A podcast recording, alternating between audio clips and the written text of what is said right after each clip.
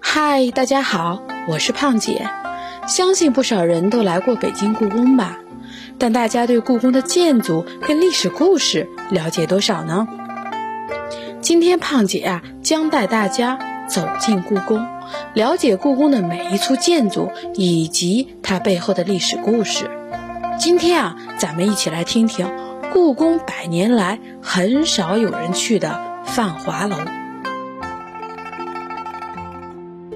故宫内啊，有这样一座神秘楼阁。常年贴着封条，每次进门之前呀，都要吆喝一下：“开门啦，打扰诸位啦。”那么这是哪座楼阁呢？这座神秘的楼阁呀，就是繁华楼。繁华楼，清乾隆三十七年（一七七二年）建，位于宁寿宫区最北端，依北宫墙而立。坐北朝南，七开间，二层楼，卷棚歇山顶，楼下民间供旃檀佛铜像，高二百一十厘米，东西各三室，分别供乾隆三十九年（一七七四年）造掐丝珐琅大佛塔六座，造型各异，豪华精美。塔周围三面墙挂通壁大佛唐卡，画护法神五十四尊，各室中央均为天井，直通二层。二层绕天井设紫檀木围栏，法兰塔顶正在天井中央。二层民间供木雕金漆宗喀巴像，其余六间隔为六室，由西向东依次布置为：一是般若品，二是无上阳体根本品，三是无上阴体根本品，四是瑜伽根本品，五是德行根本品，六是功行根本品。每室主供密宗、显宗祖尊铜像各九尊，供于北墙长案。东西壁为紫檀木千佛龛，内供一百二十二尊小铜像，六世供佛合计七百八十六尊。繁华楼按照藏传佛教显宗、密宗四部公设佛像、唐卡、供器，将显密两宗集于一体，体现出格鲁派显密双修的修持特色。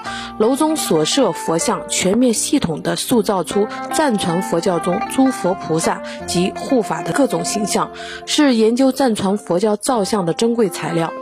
繁华楼的建筑陈设形式是清宫廷佛堂的一种重要模式，清宫档案中称之为六品佛楼。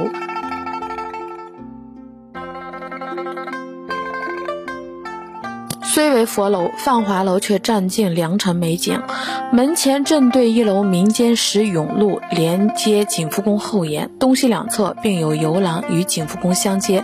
在佛日楼南和景福宫西有一个精致的小花园，花园南北为一花斑石墙园，中开月亮门。院内盆景点点，花园西部叠石成山，山上古柏参天，沿登山小道拾阶而上，可达山顶露台，到达景祺阁。这座小花园将放华楼、佛日楼及景福宫、景祺阁连为一体，形成一个相对独立的区域。松柏森森，环境幽静，曲水流觞，紧凑而狭窄的庭院布局为放华楼营造出佛堂静谧的氛围。然而，这种静谧啊，注定要被时代的喧嚣打破。康乾之后，清王室开始走下坡路，信仰让位于生计，那些大大小小的佛堂暖阁也几近冷落无人，独自面对后宫的凄风苦雨。直至光绪、宣统，紫禁城不再是禁地，外强内辱，甚至宣统皇帝的活动范围啊，也被民国政府限定在后三宫里。宣统曾与前朝臣子袁世凯同城称帝，而那些曾暗藏了前朝皇帝无数心事与倾诉的宫廷佛堂。则破败不堪。同为六品佛楼的会药楼毁于一九二三年的紫禁城大火，宝相楼的六品佛像散于宫外，唯独泛华楼于乱世中悄然关闭楼门，不复见于世人，也幸而全其声。如此福报，不能仅用冥冥中的护佑来解释。最主要的原因啊，还是一九二五年故宫博物院成立后，八十多年来，一代又一代的故宫人采用封存的方式的进。尽心保护，躲过了日本侵华、文革等一次次的浩劫。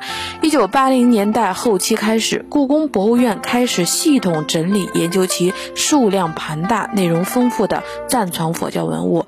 从那时起，放华楼结束了近百年的封闭状态，那金漆剥落的楼门才再次打开。可像这样的一座规模宏大的佛楼，百年来却很少有人进去，这是为什么呢？今天的故宫知识就先分享到这里了。